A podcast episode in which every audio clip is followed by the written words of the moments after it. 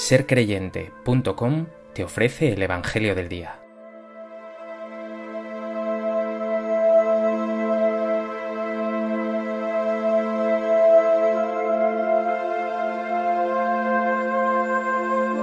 Del Evangelio de Lucas.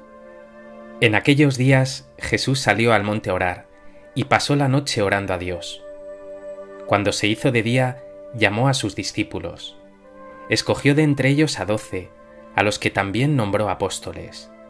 Simón, al que puso de nombre Pedro, y Andrés su hermano, Santiago, Juan, Felipe, Bartolomé, Mateo, Tomás, Santiago el de Alfeo, Simón llamado el Celote, Judas el de Santiago y Judas Iscariote, que fue el traidor. Después de bajar con ellos, se paró en una llanura con un grupo grande de discípulos y una gran muchedumbre del pueblo, procedente de toda Judea, de Jerusalén y de la costa de Tiro y de Sidón. Venían a oírlo y a que los curara de sus enfermedades. Los atormentados por espíritus inmundos quedaban curados, y toda la gente trataba de tocarlo, porque salía de él una fuerza que los curaba a todos.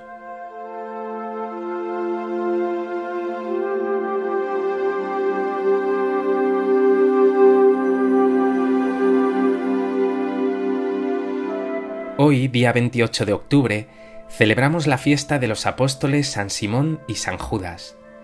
Se conmemoran el mismo día porque, según la tradición, predicaron juntos el Evangelio en el Medio Oriente, después de la resurrección del Señor.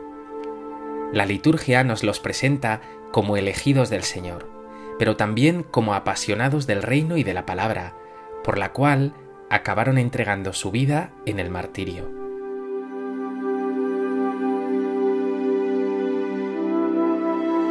A propósito de esta fiesta de San Simón y San Judas, me gustaría compartir contigo tres reflexiones.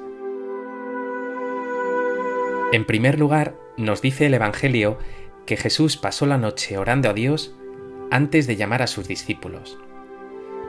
Para toda decisión de vital importancia se precisa la oración.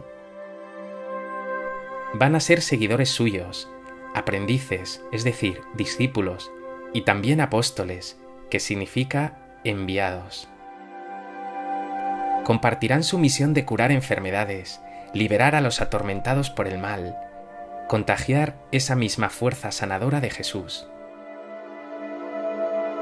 Tú también has sido escogido por Él. Tu nombre figura entre los de Pedro, Andrés, Juan, Felipe o Tomás. ¿Has sentido su llamada? ¿A qué crees que te llama Jesús aquí y ahora? ¿Tu vida transmite la fuerza sanadora de Jesús?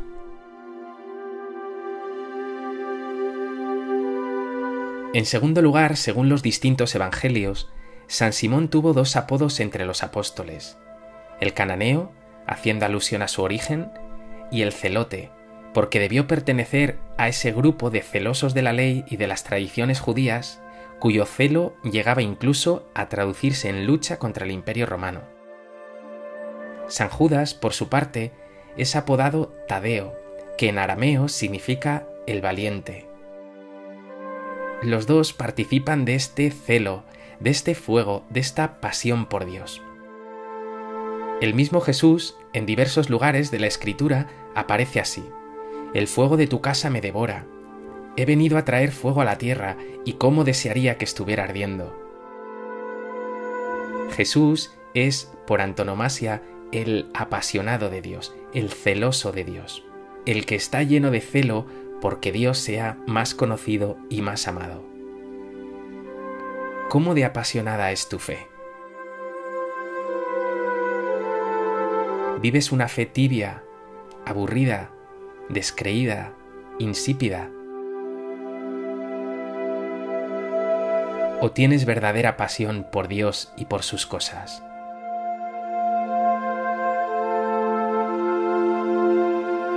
En tercer lugar, quiero insistir en que San Simón y San Judas fueron mártires de la fe. Su pasión por Jesús, por su palabra, por el reino, les costó la vida. El término griego martiría, de donde viene la palabra mártir, significa testimonio. Un mártir es un testigo, un testigo de Jesús.